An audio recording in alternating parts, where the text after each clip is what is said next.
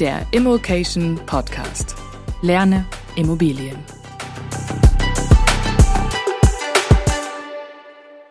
Wie verhandelt man eigentlich erfolgreich beim Immobilienankauf? Es gibt eigentlich nichts Wichtigeres, ganz speziell in der aktuellen Marktphase, äh, um einen guten Deal zu machen. Man kann die Angebotspreise wirklich deutlich runterbekommen.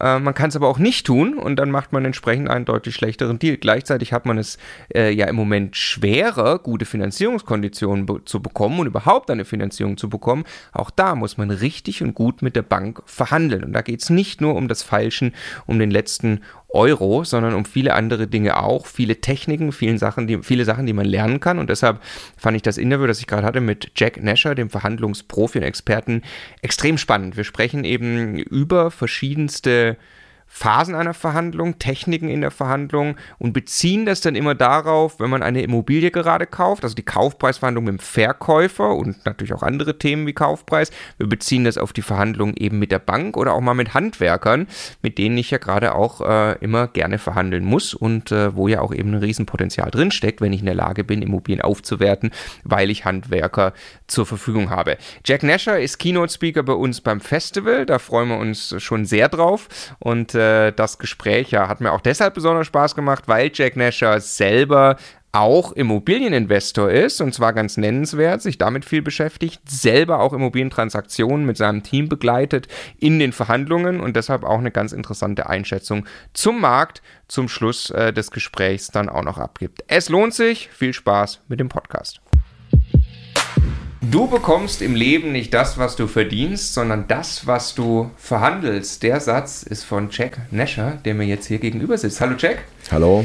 Schön, dass du da bist. Ähm, Sehr gern. Wir wollen über Verhandeln sprechen und zwar ganz speziell natürlich, wie verhandle ich erfolgreich beim Immobilienkauf, den Kaufpreis äh, mit den Banken, mit den Handwerkern und so weiter.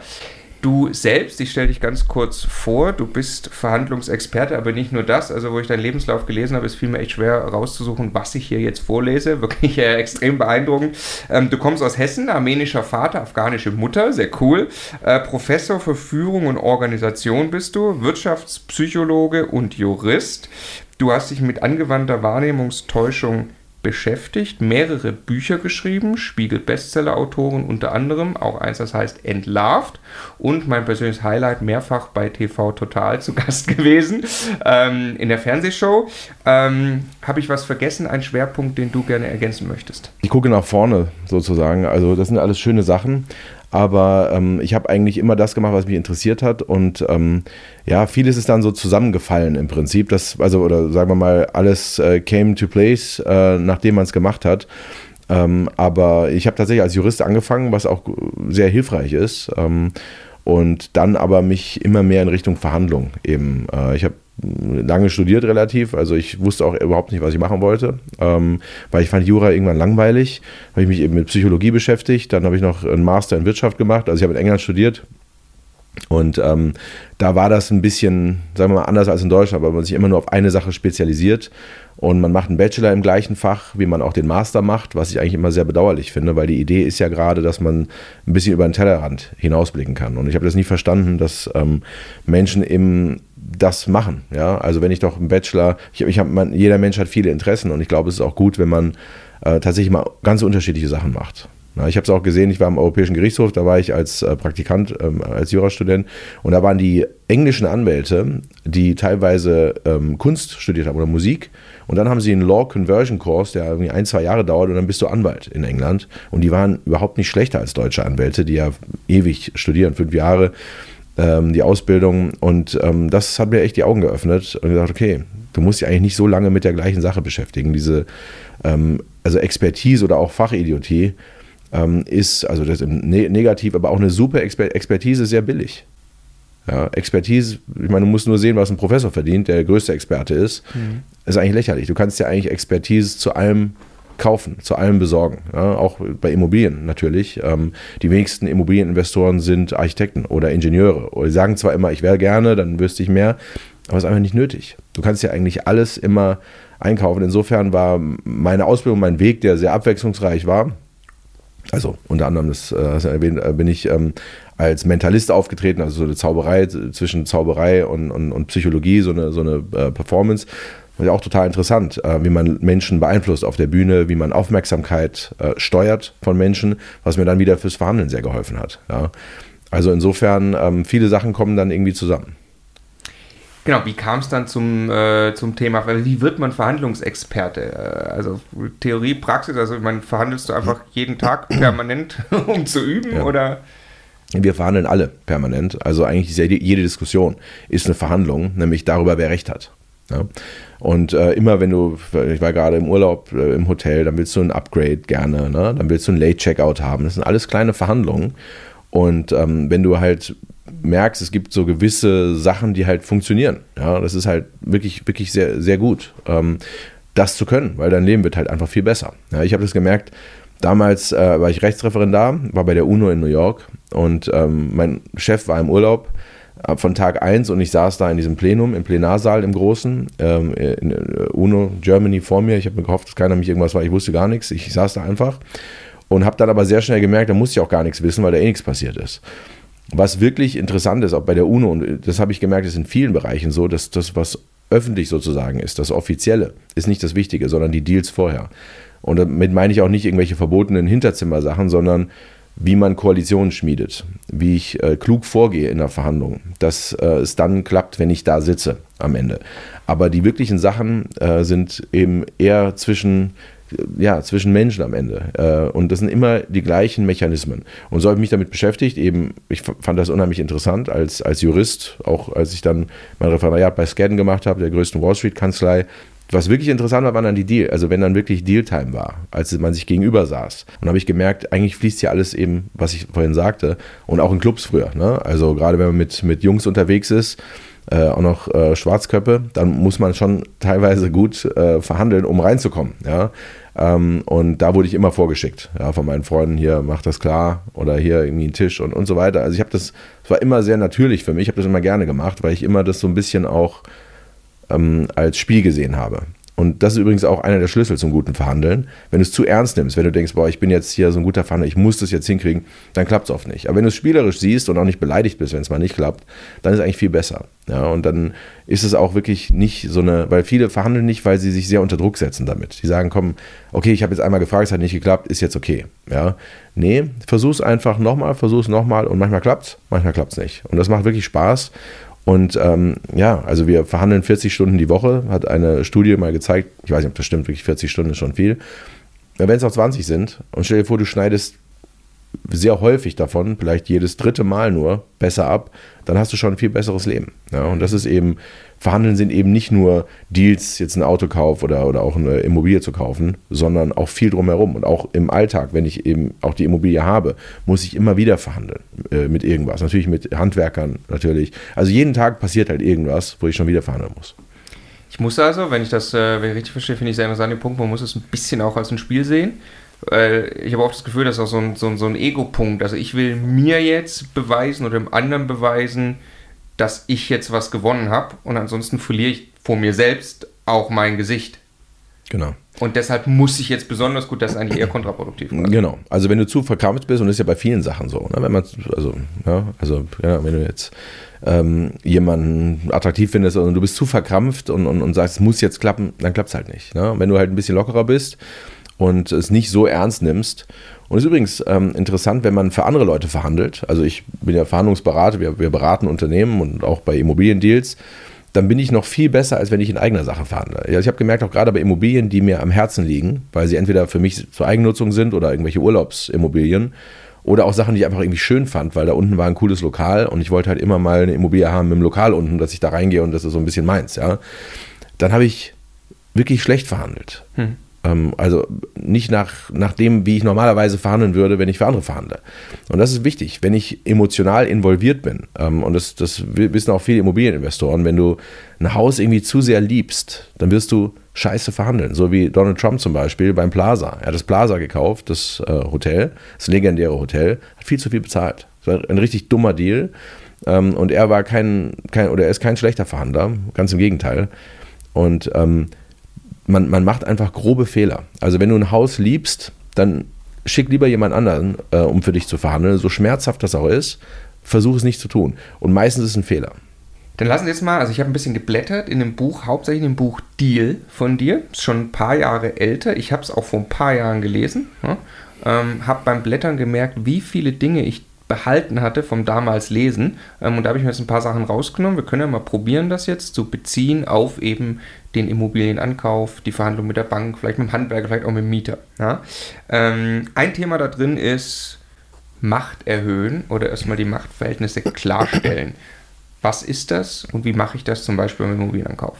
Naja, also erstmal muss dir klar sein, wenn du mit dem Banker sprichst, bist du kein Bittsteller denn die Bank verdient Geld mit Leuten wie dir. Und das, das muss ja erstmal klar sein. Du bist einfach, du bist kein Bettler, sondern du bietest denen einen Deal an. Und der Banker, mit dem du sprichst, ist ja in der Regel auch ein Vertriebler, dein Berater, der will das ja auch. Es gibt ja die Marktfolge, die ist ja das Problem, ähm, mit der er dann verhandeln muss und dafür musst du ihm halt die Argumente liefern. Aber das muss ja erstmal klar sein, weil viele die zum äh, Anfang zu investieren, denken, oh, ich muss da jetzt betteln, auf Battle-Tour gehen. Das ist nicht so, sondern du bietest denen einen attraktiven Deal an. Und dir muss auch klar sein, ein Immo-Deal, also gerade ein Bestandsobjekt, ist eigentlich für die Bank so ziemlich das sicherste, was es gibt. Denn ich meine, schau dich um, irgendwelche Shisha-Läden werden auch finanziert von, von der Bank. Äh, irgendwelche also die, die kuriosesten äh, Business-Ideen werden von Banken finanziert. Und das ist echt verdammt riskant. Da denkst du, also das hätte ich jetzt nie finanziert, äh, weil das wäre mir einfach viel zu riskant. Aber wenn du ein schönes Bestandsobjekt hast oder also ein passables, was halt vermietet ist, was, was soll passieren? Den Boden, den Boden hast du ja immer, ja? Ähm, wenn er nicht gerade mit Altlasten verseucht ist, aber das äh, checkst du ja vorher hoffentlich. Ähm, und das ist eben das, das, das Schöne daran, dass dir erstmal klar sein muss, und das meine ich, wenn ich sage erstmal die Macht, erstmal ist die Macht bei dir. Das muss dir wirklich klar sein, wie viel Macht du eigentlich hast als Kunde. Und ähm, du hast auch eine große Macht, weil es gibt halt nicht nur eine Bank auf der Welt. Ja, es gibt vielleicht eine Sparkasse, aber es gibt halt auch eine Volksbank. Ähm, und es gibt auch, gerade bei Volksbanken, die sind ja nicht so mit dem Regional Regionalitätsprinzip wie die Sparkassen so streng, da gibt es unheimlich viele. Und der Schlüssel ist, dass du ein wirklich gutes, de deine Daten wirklich gut aufbereitest, professionell aufbereitest und mit kleinen PDFs übrigens, das empfehle ich auch. Weil wenn du irgendein PDF hast mit der Bauakte, die also 86 äh, MB ist, kannst du vergessen. Geh auf einer Seite wie I Love PDF, empfehle ich dir, da kannst du den nämlich äh, compressen. Weil das Problem ist, dass ja viele äh, Banken haben, können Dropbox nicht, nicht mhm. öffnen zum Beispiel. Ne? Die dürfen nicht in irgendwelche Clouds. Äh, also, die sind jetzt schon sehr praktikabel. Ja, ja, aber sage, da, ja. darum geht es am Ende, ne? Genau, also. darum geht es. Also, der Schlüssel ist, dass du sehr, sehr viele, ich meine, wenn du einmal deine Daten wirklich gut aufbereitet hast, wenn du einmal einen wirklich guten Datenraum hast mit ähm, äh, ein Folder 1 äh, Grundbuch, äh, Folder 2 Bauakte, Folder 3 Bilder, Folder 4 Mietverträge, ja, wenn du das hast und einmal aufbereitet hast, kannst du 30 Banken ansprechen. Ja? Und das ist nicht steigert deine Macht mehr, als viele Banken anzusprechen. Und die Banken spielen dann beleidigt, wenn, du, wenn sie erfahren, dass du auch mit anderen sprichst. Aber das ist auch das ist lächerlich, weil die Bank spricht ja auch mit tausend Kunden. Die Bank hat überhaupt kein Problem, dir abzusagen, nachdem du drei Monate mit denen gesprochen hast, nachdem sie gesagt haben, es sieht toll aus, es sieht super aus. Wie oft sagen Banken dann ab, was ich erlebt habe bei meinen Klienten? Wir beraten eben solche Transaktionen oder bei mir selbst die Banken haben kein Problem. Also insofern hab kein schlechtes Gewissen zu sagen, natürlich kannst du dem Banker sagen, ich würde unheimlich gerne mit ihnen arbeiten, aber so wie sie sich auch andere Kunden anschauen, schaue ich mir natürlich auch andere Banken an. Also würdest du das, weil darauf wollte ich hinaus, wie macht man das noch in der Praxis kommunikativ? Also ich gehe jetzt, vielleicht bin ich auch gerade jemand, der eben seinen ersten Immobiliendeal macht, dann ist es natürlich noch ein bisschen schwerer, dann strahle ich das auch noch nicht so aus unbedingt, dass ich im Zweifelsfall auch schon eine andere Bank habe oder so. Würdest du dann wirklich, also fragst dann die Immobilie an, schickst die Unterlagen rüber, ähm, du würdest dann gleich irgendwie im Gespräch fallen lassen, ich mache es auch noch mit anderen. Nee, nee, das muss ich gar nicht unbedingt. Ich sage nur, falls das Gespräch darauf kommt. Mhm. Also ich würde es gar nicht als Druck, weil nochmal, du sprichst ja mit dem Bankberater. Der Bankberater will ja erst einmal grundsätzlich den Deal. Der muss halt zur Marktfolge. Es gibt ja das Vier-Augen-Prinzip, ähm, was früher nicht so war übrigens, wenn du da einen in der Kneipe saßt mit einem mhm. Volksbanker, mhm. der hat gesagt, machen wir, machen wir.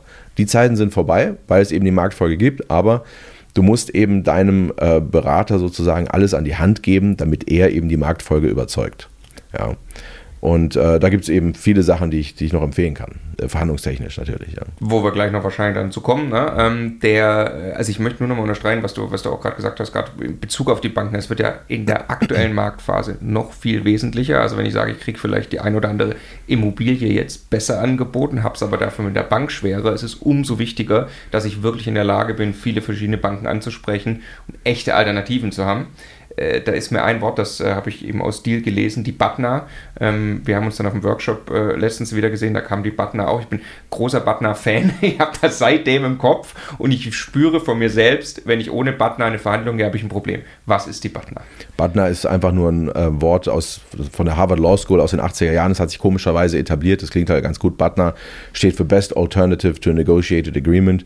Also die Alternative zu dem Deal. Mit anderen Worten, was ist dein Plan B? Wenn jetzt also wir verhandeln und die Frage ist, ich, was würde ich machen, wenn ich jetzt aufstehen würde und gehen würde und unser Deal jetzt nicht zustande käme? Und ähm, je stärker natürlich mein Plan B ist, desto unverschämter oder frecher oder, oder sagen wir mal ehrgeiziger kann ich jetzt in unserer Verhandlung natürlich sein. Ja. Aber ich muss genau wissen, was mein Plan B ist, weil dieser Plan B zwingt mich natürlich, Nein zu sagen zu einem Angebot, was schlechter ist als mein Plan B, aber es zwingt mich auch, dieser Plan B zwingt mich auch dazu, Ja zu sagen, wenn dein Deal jetzt besser ist als mein Plan B. Und es ist oft so, dass wir eben bei Dealberatung, also wir machen ja Seminare, wo wir beibringen, wie man diese Button ausrechnet, aber eben auch Dealberatung und wir merken, bei wirklich auch großen Unternehmen, die machen das, haben das nicht gemacht. Also die, wenn, weil wenn du das nicht hast, wenn du nicht genau weißt, wann du aufstehst und gehst, dann ist ein Bauchgefühl. Und dann denke ich mir vielleicht, keine Ahnung, ja, der sitzt da jetzt so komisch, verschränkt die Arme, hab keinen Bock drauf, hab ein schlechtes Gefühl, ja. Und das ist dumm, wenn das jetzt ein besserer Deal wäre als deine Butner, ja. Und diese Fehler werden natürlich gerade dann gemacht, wenn es emotional ist. Also wenn du dich in ein Haus verliebt hast, dann hast du natürlich keine richtige Butner, das ist ja keinen richtigen Plan B. Und deswegen darfst du dich nie in ein Haus verlieben, sondern in zwei. Ja. Oder in drei. Ja. Um, ja, umso besser.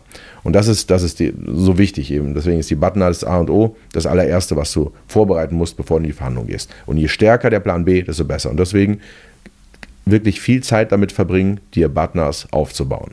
Und keine Angst davor zu haben, dass die Bank beleidigt ist. Ja, weil die Bank hat kein Problem damit, dir abzusagen. Und wenn du dich nur auf, einen, auf eine Bank setzt, ja, und es dauert ja, es dauert es, im Moment dauert es unheimlich lang, ähm, dann hast du verloren, weil das Objekt wird weg sein, wenn es gut ist passt auch wunderbar zu Handwerkern gerade, Handwerkermangel überall. Ne? Ähm, das ist richtig, richtig Arbeit, sich Buttoners aufzubauen. Aber wenn ich mit einem Handwerker spreche, er ist meine einzige Option, ich bin ausgeliefert in der Verhandlung. Ja, aber meine, also was ich so merke, unsere Kunden, auch GUs, Generalunternehmer, viele haben jetzt pleite gemacht, viele bauen nichts, es gibt einen Baustopp, weil hm. die zahlen lieber Vertragsstrafen gerade, weil es immer noch besser für sie ist. Und deswegen sind wieder viele Handwerker auf den Markt gespült. Also es ist nicht mehr unbedingt so. Ähm, dann gibt es auch Ukrainer, in Deutschland, ziemlich viele, die äh, sehr geschickt und fleißig sind. Und wenn man, äh, wenn, wenn die eine Arbeitsgenehmigung haben, kann man die eben auch noch äh, anfragen. Also es gibt schon große, viele Optionen. Die EU ist sehr groß. Ähm, also insofern, es gibt in der Regel Optionen. Ja. Das Problem ist eher das Material, dass man das Material bekommt. Äh, und äh, gerade Holz ist sehr teuer und, und überall ist, ist liefert, also und es ist manchmal ver verrückt. Ne? Du willst, äh, also wir möblieren zum Beispiel auch Wohnungen. Ähm, ja, und dann, dann kommt einfach die Küche. Dann hast du eine Lieferzeit von vier Monaten. Ja, ich meine, in China wird ein Haus gebaut mit, für 90 Parteien in vier Monaten. In Deutschland eine blöde Küche. Und dann ist sie noch nicht mal da. Ja, und dann dauert es doch noch ein oder zwei Monate länger. Also es ist schon verrückt. Ja, ja umso mehr. Ne? Da muss die, die Zeit und die Energie reinfließen, weil das ist am Ende auch da der Verhandlungserfolg, dass ich wirklich die Zeit investiert habe, irgendwie Alternativen ranzubringen, wenn es irgendwie ja. möglich ist. Genau. Ähm, Beziehung und Information. Ich finde das ein immer auch sehr anstrengendes und schwieriges Feld. Also ich kenne das noch von mir früher aus dem Konzernjobs, wenn dann Verhandlungsteams aufeinander getroffen waren, da, da gab es richtig eine Strategie, also ich war im Vertrieb, da gab es richtig eine Strategie, wer covert wen in der Relation auf der, auf der Gegenseite, ja, wer kennt wen wie gut, ja. genau, äh, wer war mit wem schon essen und ist befreundet vielleicht gar vom Kunden oder irgendwie. Ähm, und da hat man das, also da gab es richtige Strategie-Paper darüber, wie man die Relation erstmal aufbaut, so, ja, um dann, also man hat ein Jahr lang verhandelt irgendwie, äh, an irgendwelchen großen Ausschreibungen. Äh, und jetzt habe ich diese, jetzt sagen wir mal, ich bin im Immobilienankauf. Ähm, ganz normal, ich kaufe vielleicht ein kleines Mehrfamilienhaus oder eine Wohnung oder so, äh, dann habe ich ja erstmal da eigentlich nur den Makler. Der Makler hat vielleicht auch ja gar nicht so Lust, jetzt stundenlang mit mir zu telefonieren und eigentlich hätte ich gerne eine Relation zum Verkäufer und ich hätte vor allem gerne eine ganze Menge mehr Informationen weil, also erstmal Frage, die hätte ich gern, oder? Also. Ja, klar. Und vor allem der Makler versucht ja erstmal, dass du niemals den Kunden triffst, weil ich meine, der Makler hat immer Angst, dass keiner mehr Bock hat auf ihn, wenn man sich einmal gegenüber, und so ist es ja, muss man fairerweise auch sagen, ne? wenn sobald Käufer und Verkäufer sich gegenüberstehen, steht der Makler da ein bisschen dumm rum, ja, versucht dann noch zur Protokollierung natürlich zu kommen, dass auch die Maklerklausel drin ist, mhm. aber eigentlich geht er dann jedem nur noch auf, auf die Nerven, weil, weil er seine Arbeit eigentlich erledigt hat. Äh, aber diese Herangehensweise halte ich für falsch, weil der Makler kann tatsächlich, ähm, also du solltest den Makler tatsächlich verwenden, um für dich zu verhandeln als, ähm, es gibt ja dieses beim Verhandeln, man nennt das Principal Agent. Ja, das gibt also einmal den Principal, das bin also ich, meine, meine eigene Sache, ich verhandle. Da gibt es einen Agent, einen Agenten, der für mich verhandelt. Und es gibt viele Vorteile, wenn ich sozusagen so einen Agent laufen habe, der für mich verhandelt. Und ich kann den Makler, gut, in Deutschland ist es ein bisschen problematisch, weil er für beide Seiten ja tätig ist. Das ist ja eigentlich ein Konflikt. Das ist ja eine komische Sache. Ne? Der Makler redet mit dir und tut so, als ob er dein Freund wäre, dann redet er mit dem Verkäufer und sagt, der Käufer spinnt und dir sagt er, der Verkäufer spinnt. Ja? Aber ist es egal, ver verwende ihn sozusagen, dann ist er auch seine Courtage voll und ganz wert, um für dich zu verhandeln und alles rauszuholen, was geht. Erstmal. Und das, der Vorteil ist, dass du das machen kannst und dann kommst du selber nochmal ins Spiel und kannst sozusagen eine zweite Verhandlungsrunde zu deinen Gunsten eröffnen. Ja, das heißt, das, was er verhandelt hat, also vergiss den Exposépreis, sondern du äh, beziehst dich dann nur noch auf das, was der Makler dir gesagt hat. Ja, und das ist ein großer Vorteil.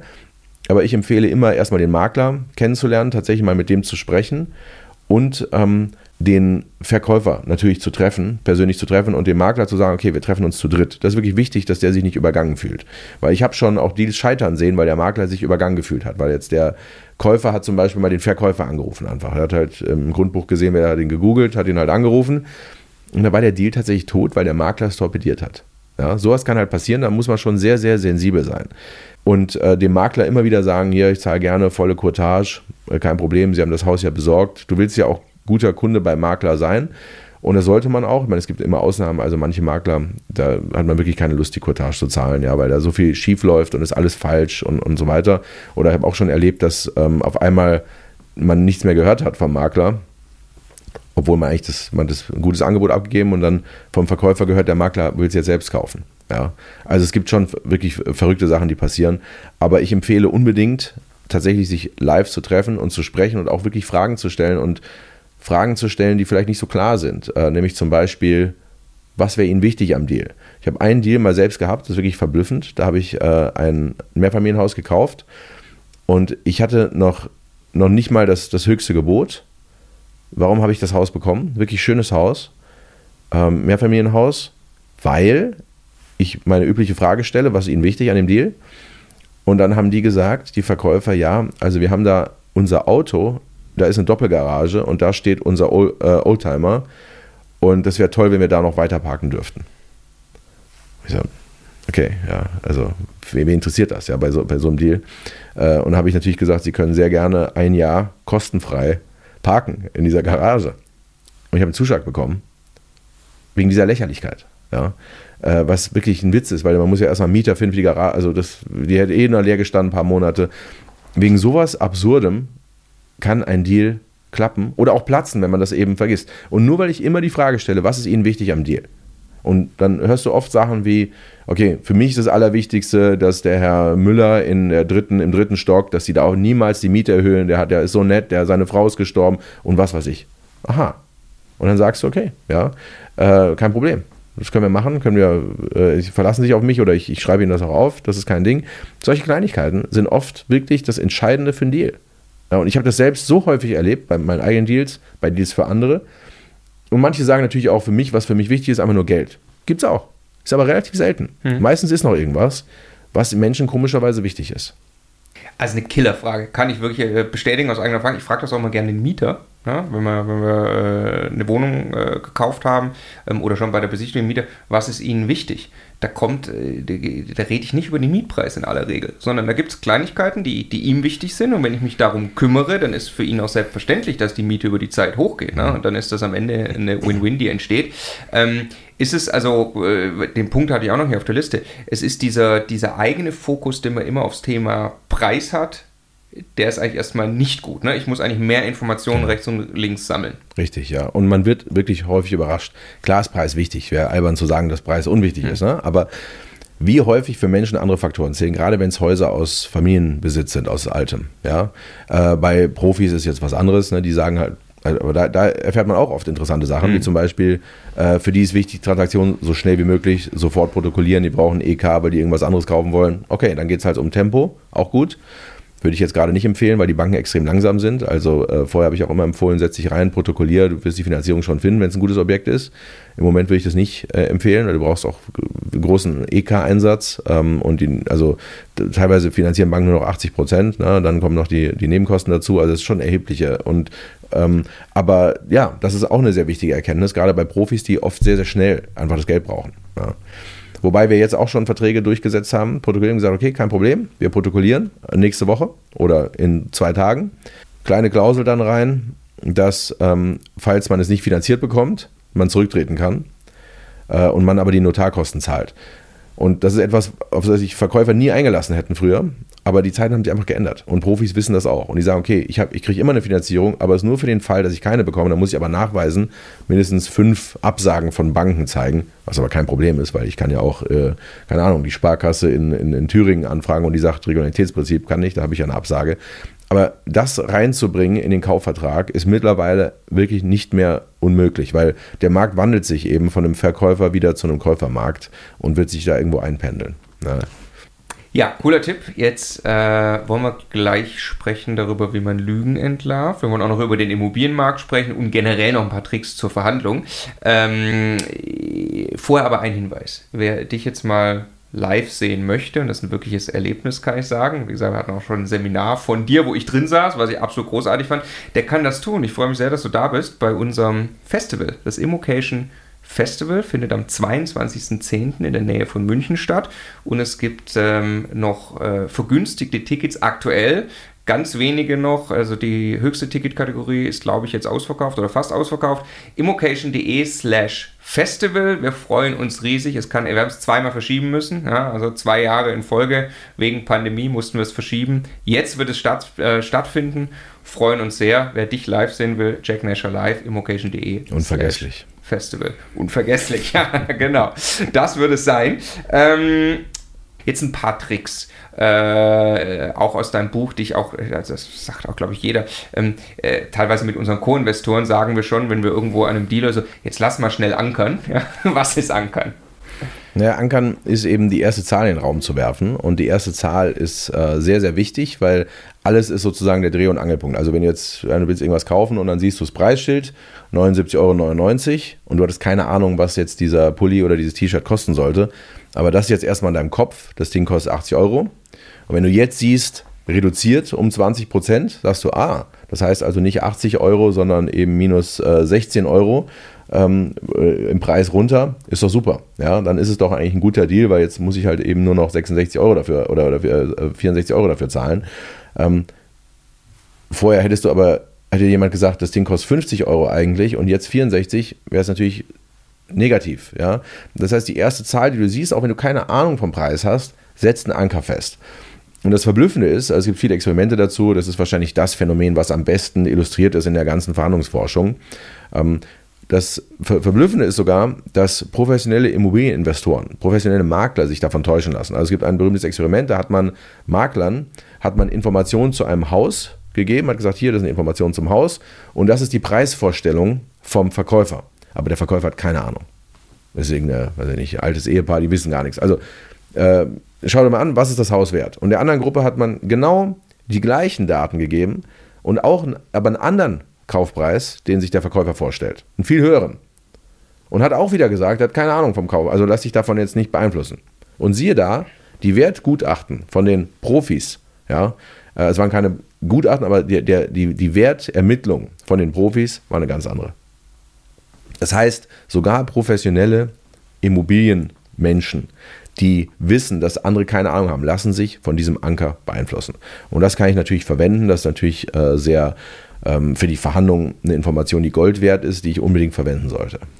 Kann ich das tun? Gehen wir, gehen wir es nochmal kurz durch. Also bei meinem Kaufpreis, da ist der Anker ja schon passiert, weil ich wahrscheinlich äh, ein Angebot irgendwo sehe. Also sehr klar, gibt auch mal Exposés, Preis auf Anfrage dann, äh, die man zugeschickt bekommt.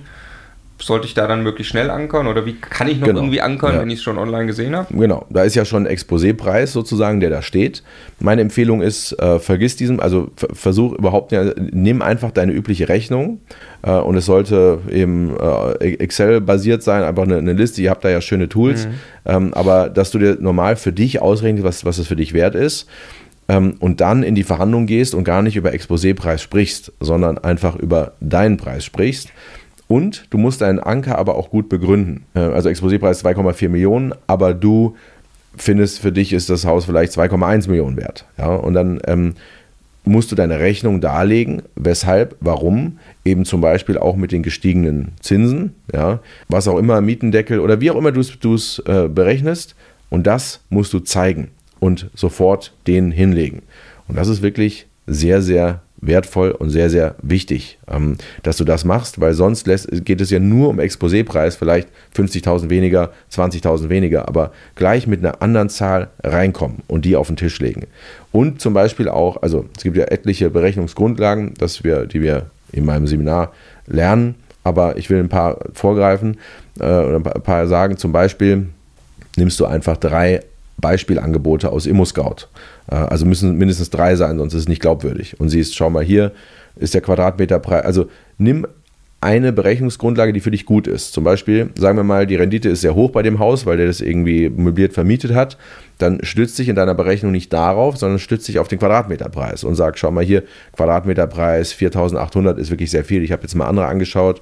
Hier 3.800, hier 3.900 und das höchste, was wir gefunden haben, 4.000. Ja, also insofern müssen sie uns da noch etwas entgegenkommen. Das heißt, derjenige, der gut ankert, ist der oder die natürlich, die ähm, ist begründet mit etwas, was natürlich so plausibel wie möglich ist. Aber nimm dir die eine Berechnungsgrundlage, ob es jetzt Quadratmeterpreis ist, ob es äh, Rendite ist, die für dich am vorteilhaftesten ist, um deinen Preis durchzusetzen. Und wenn du verkaufst, natürlich genau umgekehrt. Ja, dann nimmst du die Berechnungsgrundlage, die für dich am vorteilhaftesten ist und belegst es sozusagen damit. Kann ich bei der Bank ankern? Kann ich anrufen sagen, ich hätte gerne Finanzierung, aber nicht mehr als 2% Zinsen, bevor Sie rechnen, schon mal geankert? Ja, mit den Zinsen wird es ja gerade, äh, oder es ist schwierig, weil die, ihre Bankmarge, da ist, da empfehle ich eben tatsächlich mehrere Pferde im Rennen zu haben, dass man die, also man sagt, ja, dann gehe ich halt dahin, da ist es halt aber besser. Ähm, aber natürlich kannst du bei der Bank auch ankern, nämlich du kannst einmal, also du kannst Exposé hinschicken, dann kriegst du also immer Exposé-Preis und alles, was du dann verhandelst, ist ja sozusagen dann Gewinn für die Bank. Die sagen, ah, günstiger bekommen, das ist schon mal gut. Äh, Du kannst eben auch, was auch einige Investoren machen, die lassen ein Wertgutachten erstellen für das Objekt, ein Wertgutachten. Ja? Äh, Das ist nicht so teuer, das äh, kriegst du vielleicht für 1000 Euro und dann hast du direkt äh, eine sozusagen, eine, eine sagst, schau mal, dieses Haus äh, würde ich bekommen, ähm, äh, also ist wert 2,8 Millionen. Hier, schau mal, ein Wertgutachten von einem vereinigten Gutachter. Und ich würde es aber günstiger bekommen. Jetzt habe ich wirklich sehr schön geankert. Jetzt hat der was in der Hand, ähm, der Berater, mit dem er auch zur Marktfolge gehen kann. Und das, wenn das ein vereinigter Gutachter ist und du hast ein Wertgutachten, du hast eine Zahl in der Hand, das ist natürlich sehr, sehr wertvoll. Also um meinen Beleihungsauslauf zu optimieren in dem Fall. Genau. Das, ja. Und ähm, das oder dass du eben auch von Anfang an eine höhere Kreditsumme ankerst, weil du sagst eben Renovierung oder was weiß ich, die Fassade Okay. muss gedämmt Ja, werden. Äh, Kreditvolumen 2,6 Millionen, dass du gleich ein bisschen mehr bekommst. Und das ist natürlich auch hilfreich, ne, wenn du dann vereinbarst, dass das in den nächsten zwei, drei Jahren gemacht werden muss, weil dann hast du natürlich den Vorteil, dass du erstmal weniger Eigenkapitaleinsatz hast ähm, und aber einen höheren Batzen einfach finanziert bekommst und dann im Laufe von zwei, drei Jahren das halt machen kannst. Manche Banken sind da gar nicht so streng, da kannst du auch in fünf Jahren machen. Hauptsache, du kriegst erstmal mehr Geld. Ja, aber die Renovierung sozusagen wird halt gleich mitfinanziert. Handwerker noch schnell. Da ankere ich äh, den, dass ich komme. Da sage ich also 15.000 habe ich mir vorgestellt für die Ja, Renovierung. Also bei Handwerkern ist halt echt der Qualitätsunterschied auch entscheidend. Ne? Also wir haben also gemerkt, auch wir selbst, ähm, wenn wir nur den billigsten nehmen, das kann echt nach, nach hinten losgehen. Dann machst du es zwei oder dreimal. Das ist wirklich, oder muss Baustopp und dann alles wieder. Das ist, kann echt übel werden. Äh, ich empfehle hier tatsächlich sich ein Netzwerk aufzubauen aus, aber, aber egal wie gut die Leute ihre Arbeit machen, trotzdem solltest du niemals nur auf einen setzen und sagen, hier mach das, mach das, mach das, sondern immer wieder sollen sie ein Angebot machen und gegeneinander antreten. Weil sonst werden die unverschämt, ja, sonst werden sie zu selbstsicher und schlampen auch teilweise bei der Arbeit. Also es ist immer wichtig, dass du immer Alternativen hast. Äh, und das ist das A und O beim, also da ist das Ankern gar nicht so wichtig beim Handwerker. Ähm, da solltest du vielleicht sagen, was du zahlst äh, pro Quadratmeter äh, streichen, als dass er dann sagt, was weiß ich, 8 Euro oder so, sagst du halt gleich, äh, ja, wir zahlen 6,90 Euro oder 7,50 Euro oder sowas äh, dafür. Ne? Also das, das empfehle ich unbedingt, dass du, dass hier wirklich das A und O ist, dass du die immer gegeneinander antreten lässt. Egal, also ich habe ein Unternehmen beraten, die sind darauf spezialisiert, eben Wohnungen zu flippen, Fix and Flip. Und äh, die haben trotzdem, die machen es immer gleich. Jede Wohnung eben glatte Wände, die haben dann so eine Lichtleiste, wirklich sehr schön. Äh, in Grünwald sitzen die, gar nicht weit von hier. Und ähm, die haben auch immer mehrere Handwerker, also ein Netzwerk von mehreren, die immer wieder bei jeder neuen Wohnung ein Angebot abgeben. Weil die sagen, sonst wird es unverschämt und die, werden, und die haben keine Verhandlungsmacht mehr. Ja. Bei einem Tageseminar, äh, wo ich war, das du, das du gemacht hast, äh, äh bist du eingestiegen mit dem Satz, wie ich gerade auch für dieses Interview, du kriegst im Leben nicht das, was du verdienst, sondern das, was du verhandelst. Ist das gut so? Ja, also für mich ist gut, weil ich habe ich hab, äh, viel zu tun deswegen. aber klar, man kann sagen, es ist fies, es ist gemein, ähm, weil, aber auf der anderen Seite, was verdienst du schon? Warum hast du irgendwas verdient? Nix. Also wir haben ja diese, wir, ich verdiene das eigentlich, äh, also wir haben ja so ein, so ein Anspruchsdenken, aber eigentlich, man kann das sehr positiv sehen. Dieser Satz übrigens, der nicht von mir ist, der schon lange in der Verhandlungswelt kursiert, keiner weiß genau, wer das gesagt hat äh, zuerst. Aber wenn du das eigentlich verinnerlichst, dann ist es eigentlich eine gute Nachricht, weil das bedeutet, du bist deines Glückes Schmied. Du hast es in der Hand. Und das ist eben wie auch sozusagen im Kapitalismus, in der freien Wirtschaft. Vielen tut das weh, sagen, oh Gott, dann kann ich ja auch versagen. Ja, dann, was macht dann der Staat, muss doch dann kommen oder so. Nee, Dir muss klar sein, es liegt alles in deiner Hand. Und es ist, wenn du eben unternehmerisch denkst, dann ist es eigentlich eine gute Nachricht und keine schlechte. Ist das ähm, Just World Theory? Das ist, also meine Tochter ist jetzt drei die lebt quasi noch in der Welt, sie kriegt irgendwie das, was sie findet, das passiert so und dann lernt man irgendwann, nee, das ist eigentlich gar nicht so. Ja, also es ist sehr wichtig, dass Kinder eben das lernen und du mhm. bist auch sehr, eine dreijährige Tochter, da ist die, ähm, also ich habe keine Kinder, ich habe nicht nur Neffen, ähm, aber da siehst du sehr schnell, also ich finde es verblüffend, wie schnell Kinder sehen, was gut und was böse ist. Sie sagen, das ist gemein, das ist lieb, das ist nett. Äh, verblüffend, ne? wie, wie schnell das geht. Und ähm, Entwicklungspsychologen sagen, ja, das liegt auch in den Märchen, die eben dieses Just World-Phänomen fördern. Das, was wir glauben, und es ist in uns drin, auch wenn wir älter sind, dass wir sagen, am Ende kriegt jeder, was er verdient. Ja? Am Ende wird sich, äh, wird schon mein, mein Kunde wissen, der Banker wird schon wissen, wie toll ich bin. Ich zahle ja immer die Annuität regelmäßig, ja. Ich schicke immer Einkommenssteuererklärung, also immer pünktlich, ich muss, ja. Aber nein, so ist es nicht. Du musst schon selbst dafür sorgen, dass du das bekommst, was du für dich oder was du willst, vielmehr. Ähm, und es, die Welt ist nun mal nicht gerecht. Ja. Warum gewinnt meine Tochter so viele Verhandlungen? Weil sie also gegen uns, weil sie bereit ist, immer maximal zu eskalieren, sofort, oder? Ja, also ähm, mehrere Gründe. Ein Grund ist einmal, dass Kinder sehr hartnäckig sind. Ja? Die fragt halt auch 20 Mal das Gleiche. Ja. ja. Und der zweite Grund ist, dass ich kenne, weiß jetzt nicht, äh, aber ich schätze mal, du liebst deine Tochter. Ja. Und das ist natürlich ein Problem. Ja. ja. Weil wenn du, wie ich schon sagte, emotional involviert bist, dann neigst du natürlich dazu, nachzugeben. Wenn sie dann so guckt oder lächelt oder so. Ähm, dann kannst du halt nicht anders. Ne? Und äh, das heißt, wenn du jetzt eben, ich sagte ja vorhin Principal Agent, wenn du jetzt jemanden schicken könntest, mich zum Beispiel, um mit deiner ja. Tochter zu verhandeln, ja. dann wären die Ergebnisse andere. Ja. Ja. Der ist bestimmt süß, aber trotzdem. Ja, ja, ja, ja.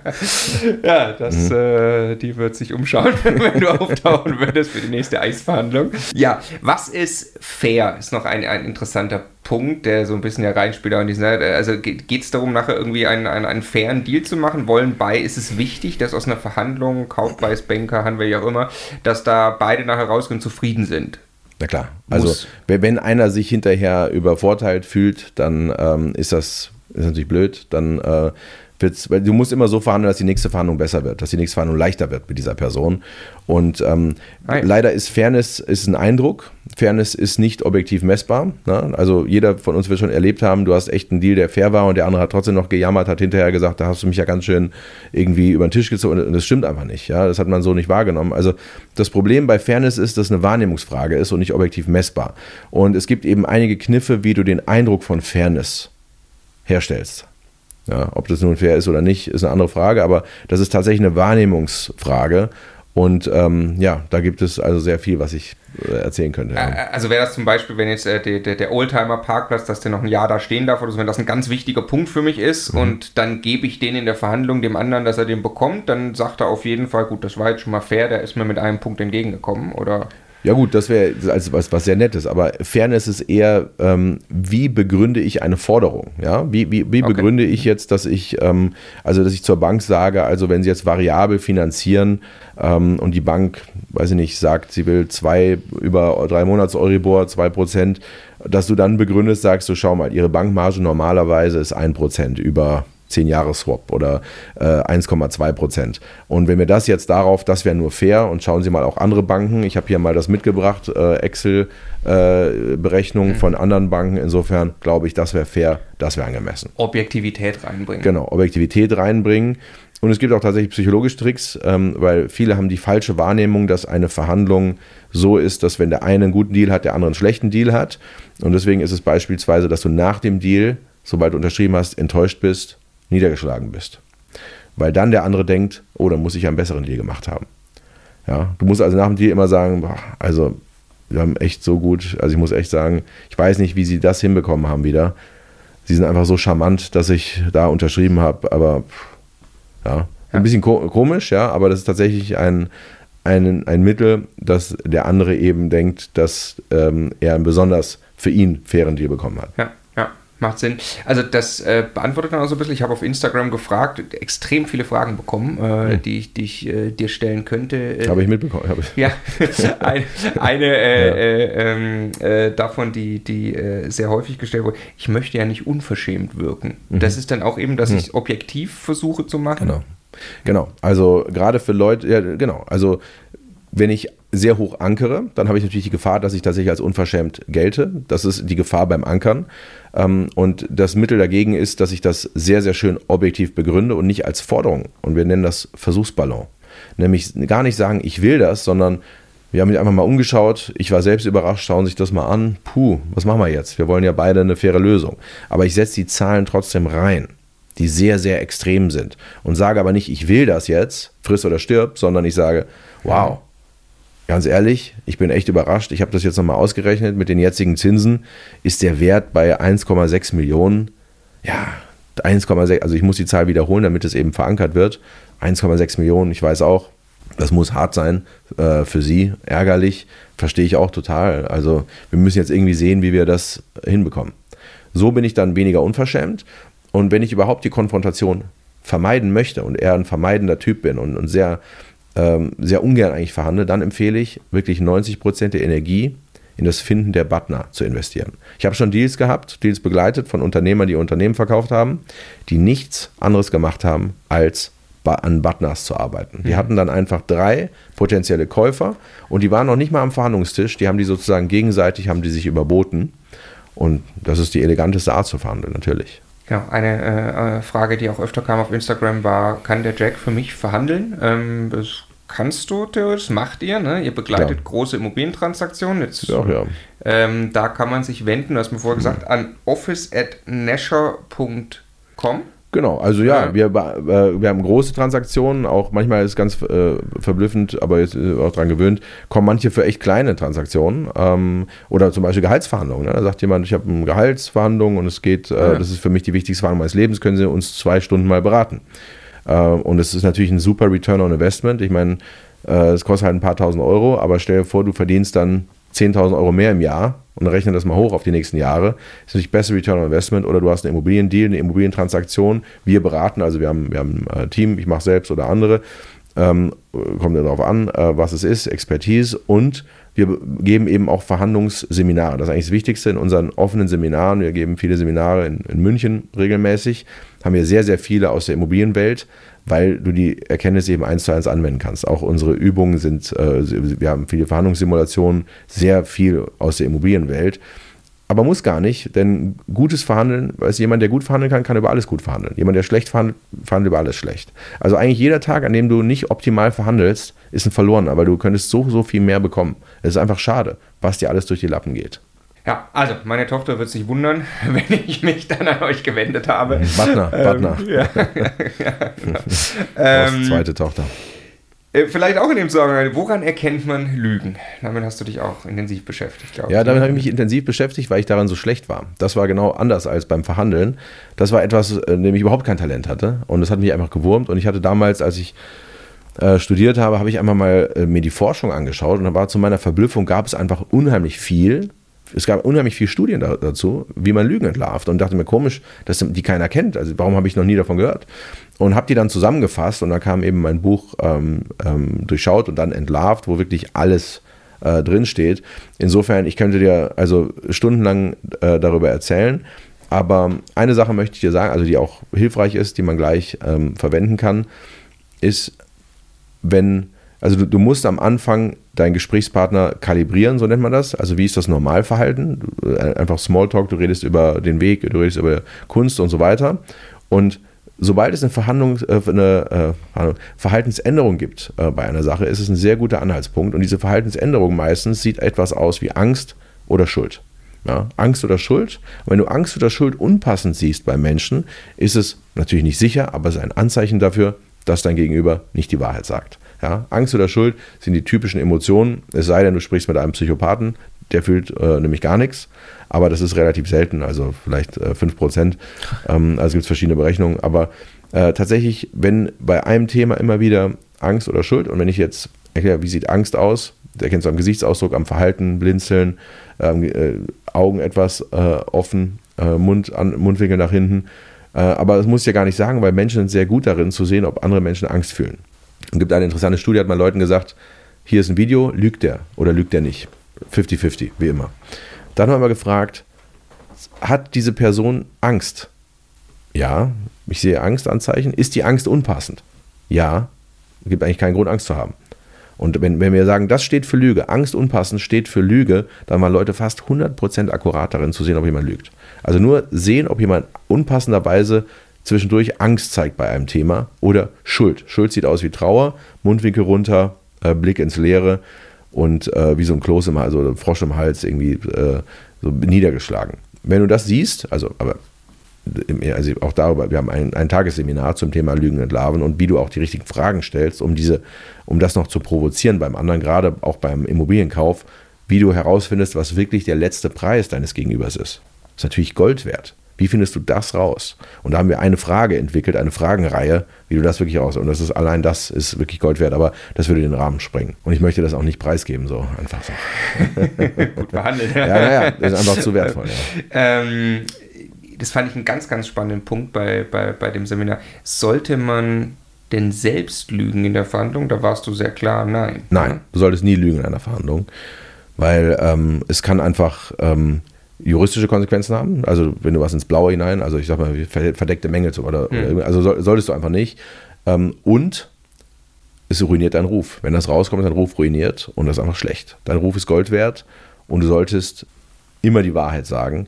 Ähm, du musst ja nicht über alles sprechen, ja. Also äh, wenn du jetzt sagst, ähm, keine Ahnung, ähm, dass du glaubst nicht, dass du die Finanzierung von der Bank bekommst, ja, das solltest du jetzt in der ersten Kaufpreisverhandlung oder sagen, das wird sehr, sehr schwierig. Ja, du kannst ja sagen, äh, bitte helfen Sie mir, dass äh, wir das hinbekommen oder so, aber du solltest nie sagen, ich habe schon die Finanzierung sicher. Äh, ja, also das, das empfehle ich überhaupt nicht, weil und ich glaube, es gibt keinen Verhandlungsberater, der empfehlen würde zu lügen. Also das, das wäre einfach unseriös und es wäre auch dumm langfristig. Du willst ja nicht nur einen Deal machen. Ja.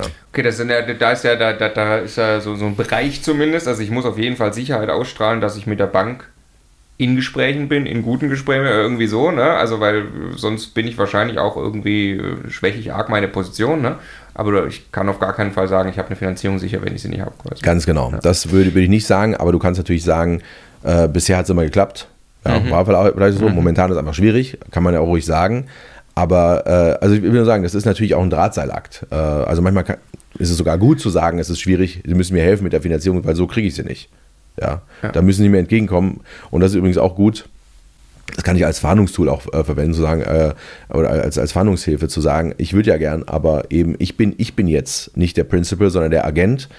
Ich bin jetzt nicht die höchste Instanz, sondern die Bank ist eigentlich höher. Wir müssen das irgendwie so hinbekommen, dass es für die Bank attraktiv ist so wie, wie, wie sie es ihren, ihren Stakeholdern verkaufen müssen, muss ich es der Bank verkaufen und dann eben auch der Marktfolge. Also insofern helfen sie mir, das jetzt hinzubekommen. Ja. also sagen wir mal, ich lüge nicht. Lügen denn meistens die anderen? Muss ich davon ausgehen, dass äh, in der Verhandlung sehr viel gelogen wird? In der Verhandlung wird gelogen, ja, leider. Ja. Also kommt drauf an, das kann ich so nicht sagen, aber äh, also es kommt immer auf die, ich muss auch sagen, es ist auch eine Branchenfrage. Ja. Ja. Im Immobilienbereich, unserer Erfahrung nach, wird schon ziemlich viel gelogen. Ja. Ja. Aber wahrscheinlich nicht über die Hard Facts irgendwie, ne? Also, Ja, aber es wird über Sachen gelogen, warum das Haus verkauft wird. Ja, Ja, es ja, wird über Sachen ja. gelogen wie Vermietbarkeit, ähm, solche Sachen.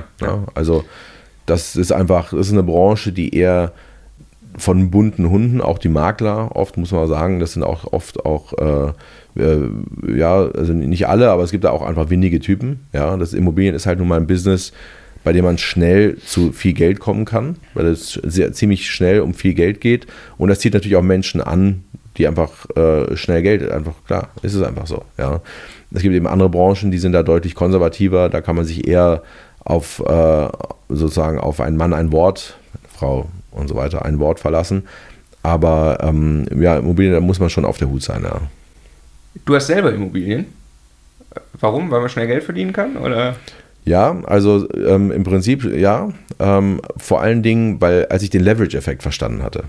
Ähm, als ich den verstanden hatte, da war, ich, da war ich schon relativ in den 20ern, also diese, diese, diesen Hebeleffekt und dass eine Eigenkapitalrendite von 70 Prozent möglich ist mit einer konservativen Anlage. Als ich das wirklich verstanden hatte, habe ich gedacht, es ist eigentlich unfassbar dumm, nicht in Immobilien zu investieren. Und ich hatte damals, der äh, Vater meiner Freundin damals, war eben Immobilieninvestor und auch Geschäftsführer von der Immobiliengesellschaft. Der hat mir gesagt, der einzige Fehler, den ich gemacht habe, ist, nicht früh genug an, angefangen zu haben. Das hat er mir immer gesagt und hat mich hingeführt zu meinem ersten Objekt und äh, hat mir das wirklich mich gecoacht. Also dem bin ich bis heute dankbar. Ja, Winnie, wenn du das jetzt siehst. äh, und ähm, ja, und das war sehr hilfreich äh, und so habe ich eben, so habe ich, bin ich eben reingekommen. Ne? Beim ersten weiß ich noch, was ich eine Angst hatte und dachte, oh, was soll ich mit ja, zehn Wohnungen in einem Haus und äh, meine Mutter auch, du machst dich unglücklich, warum, warum, ja. Äh, aber es war alles Quatsch. Ähm, also er hatte absolut recht und ähm, das ging dann so weiter. Und durch dieses Hebel, du, du kannst ja, du kannst halt nicht, also du, du kriegst halt von der Bank teilweise eine 100% Finanzierung oder 95% finanziert. Das gibt es bei, bei ni- nichts anderem. Ja? Du kannst nicht äh, Aktien kaufen und der Bank sagen, ich habe mir einen super Tipp, bitte, ich habe nur 5%, 95%, weil ich will das in den Fonds investieren. Das ist absurd. Und, und dieses, diesen Hebel gibt es halt bei Immobilien. Und es ist halt eine relativ konservative Anlageklasse. Genau. Äh, was ist deine Immobilienstrategie jetzt? Also, was ist sie gewesen? Änderst du die jetzt? Bezogen auf den aktuellen Markt? Naja, also mein, mein Hauptbusiness ist ja äh, Verhandlungsberatung. Ich bin äh, da wirklich mit Leib und Seele bei unserem Verhandlungsinstitut und ähm, deswegen habe ich jetzt keine Zeit für irgendwelche Flip äh, oder so und das interessiert mich nicht so, sondern ich bin wirklich konservativer Bestandshalter. Ähm, wobei ich auch merke, man kommt dann schon auch irgendwann in so eine, man will einfach immer mehr Bestand. Ne? Man definiert sich darüber, wie viel Wohneinheiten man hat. Und das ist auch, auch blöd. Man, man darf nicht in so eine Falle tappen. Eigentlich muss man sehen, was für einen Überschuss man hat. Ja? Ja. äh, und ähm, ja, das ist meine Strategie, eigentlich, eigentlich sehr konservativ, äh, die Häuser zu entwickeln. Ähm, ja, also in, insofern einfach wirklich großen Bestand ähm, aufzubauen. Und ähm, habe noch nie was verkauft. Ähm, jetzt gerade würde ich es auch nicht, also wäre auch eine blöde Zeit, ja. Aber ähm, ja, eigentlich eine sehr, eine sehr wirklich konservativ. Ich verhandle halt gern. Das muss ich einfach sagen. Für mich ist halt wirklich, mir macht es einfach unheimlich Spaß, die Deals zusammenzubringen und äh, einfach ein ziemlich großes Rad zu drehen durch eben das Hebeln einfach. Ne? Das ist einfach, das bietet sich einfach an, da kommt viel Gutes zusammen. Ja. Und das Also, war interessant. Ich war bei der, also ich hatte, hatte es früher schon ein bisschen gemacht und dann war ich mal bei der Expo Real vor ein paar Jahren und da habe ich gedacht, okay, also hier sind die Makler, die haben wirklich to teilweise tolle Häuser äh, gehabt. Äh, hier sind die Banken, die finanzieren, hier ist ein Hausverwalter, äh, die Ecke. Eigentlich, ich muss die Leute eigentlich nur zusammenbringen und so schaffe ich Wert. Das ist eigentlich die klassische Verhandlung. Ich muss einfach nur diese Leute zusammenbringen, ich selber muss alles einfädeln und es funktioniert. Und so war es dann auch. So bin ich wirklich deutlich gewachsen. Das war ähm, im Prinzip musst du einfach nur mit allen einen guten Deal machen und es ist für alle gut. Alle profitieren davon. Ja, ja. Also äh, wegen des Hebeleffekts äh, steht auch dieses Sofa hier und wir haben das Ganze angefangen. Tatsächlich, als wir das auch viel zu spät begriffen haben, selber auch, Stefan und ich machen ja fast ausschließlich Buy and Hold. Äh, was dann schon, deswegen hatte ich gerade eingangs gefragt, schnell Geld verdienen. Ich glaube schon, dass man das Long Game spielen muss. Also jetzt zu sagen, ich will in sechs Monaten ganz speziell einen sehr hohen Return, das ist wahrscheinlich extra gefährlich in der aktuellen Marktlage, oder? Ähm, Fix and Flip ist nicht mein Metier. Ja. Ich meine, wenn du eine günstige Wohnung schießt und die dann besser verkaufst, es wird sicher immer noch nicht schlecht, ja. Ich glaube, Eigentum ist halt jetzt das Baulandmobilisierungsgesetz. Mal sehen, wie das umgesetzt wird, ist ja auch mhm. die Frage.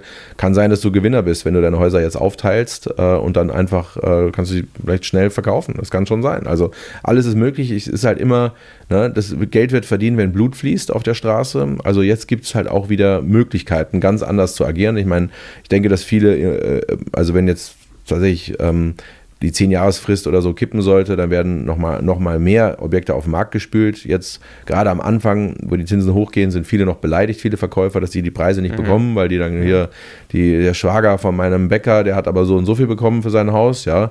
Aber irgendwann wird es denen auch dämmern, die Preise werden runtergehen und, die, ähm, und es wird viel auf den Markt gespült. Kann sein, auf der anderen Seite haben wir natürlich den Druck der Inflation. Ja? Die Inflation wird natürlich äh, dafür sorgen, dass, dass, dass die Leute, die, ich meine, wenn du Schulden hast, ist das Beste, was dir gerade passieren kann. Werte äh, steigen, Leute ziehen zu. Also allein eine Million Ukrainer, die in Deutschland äh, vielleicht äh, ein großer Teil davon dauerhaft bleiben wird. Die brauchen alle Wohnungen. Insofern, ja, es, also es, es zerrt und zieht von verschiedenen Richtungen. Ne? Deswegen ist es wirklich schwer zu sagen. Ja, ja und ich sag mal, gerade was du sagst, die, diese neue Realität, den Verkäufern ein bisschen beizubringen, gleichzeitig mit den Banken die Alternativen zu haben, das am Ende verhandeln.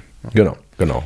Ja, und sich immer und auch nicht festzufahren auf eine Strategie, ruhig auch die Strategie zu ändern. Ja, also dieses Never Give Up oder sowas, das stimmt auch nur teilweise. Teilweise musst du auch dein Geschäftsmodell aufgeben. Wenn du merkst, funktioniert nicht, mach halt was anderes. Ja, es ist halt einfach nur temporär, es ist halt eine Niederlage, das ist aber nicht so schlimm. Aber ich wundere mich oft, halten Leute fest an irgendwas und, und reiten toten Gaul, weil sie irgendwo irgendwelche Sprüche im Büro haben, dass du niemals aufgeben darfst, ja, und an eine Idee glauben sollst.